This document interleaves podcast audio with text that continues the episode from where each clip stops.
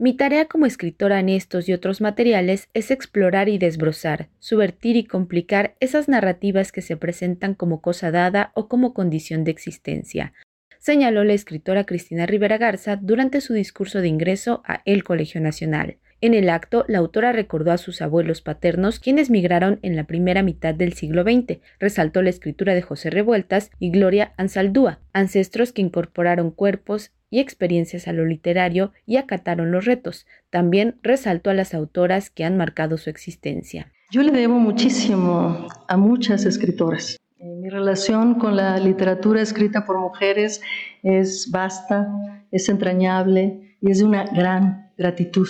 Me habría encantado convocarlas a todas ellas, las escritoras no solo de México, sino de otras lenguas. Y dentro de México me habría gustado mucho escribir páginas y páginas, por ejemplo, sobre Rosario Castellanos. Habría sido, me parece, justo traer a colación a Elena Garro, traer a colación a Inés Redondo, a Amparo Dávila, a Elena Poniatowska, más cercana a nosotras, a Margot Glantz, y después también a escritoras de mi generación con las que he participado en múltiples aventuras literarias y extraliterarias. Rosa Beltrán, Ana García Bergua, Ana Clavel, entre tantas otras. Y habría escrito también ensayos enteros sobre las escritoras más jóvenes e incluso las del futuro. Dentro de todas ellas, pensé que era importante para mí, como nieta de fronterizos, como migrante también, traer a colación La autora de obras como Autobiografía del algodón y El invencible verano de Liliana, que oscilan entre la ficción y la no ficción, expuso que la imaginación no es un atributo de la ficción, sino un rasgo intrínseco a toda práctica de escritura y lectura, así que esta juega un papel fundamental porque toda escritura es de la imaginación, una cuerpada que nace, se complica o desfallece. También hizo énfasis en que escribir sobre y contra la violencia nunca es fácil especialmente cuando las narrativas hegemónicas han probado una y otra vez su eficacia para generar y luego justificar las agresiones mismas. De ahí que escriba para vengar a los suyos. Creo que también he escrito para vengar a los míos y las mías, para traerlos a colación en un medio que una y otra vez ha tratado de relegarlos al olvido o al estereotipo.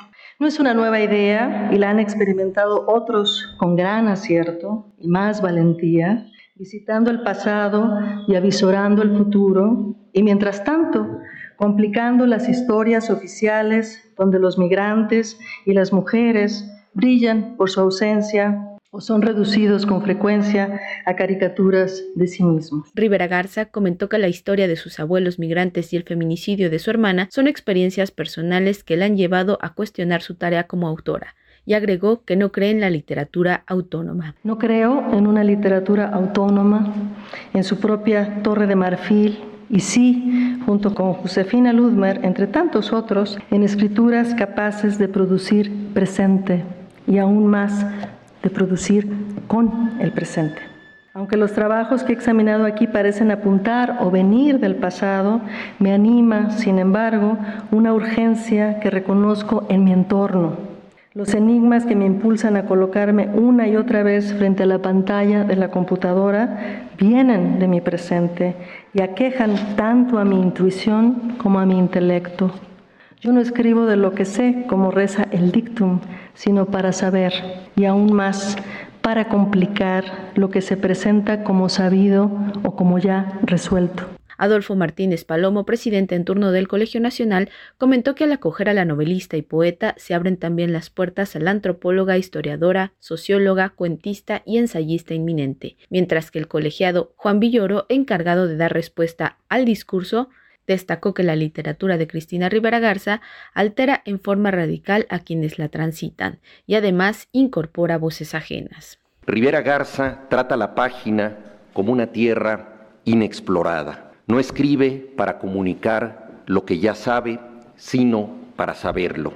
Su escritura es fronteriza en un sentido amplio, por los temas abordados, pero sobre todo por la mezcla de géneros y técnicas que crean un insólito campo de significados, un espacio híbrido que incorpora voces ajenas y renuncia a la tradicional hegemonía del autor. En esas páginas, el ensayo y la ficción borran sus límites. Para Radio Educación, Pani Gutiérrez.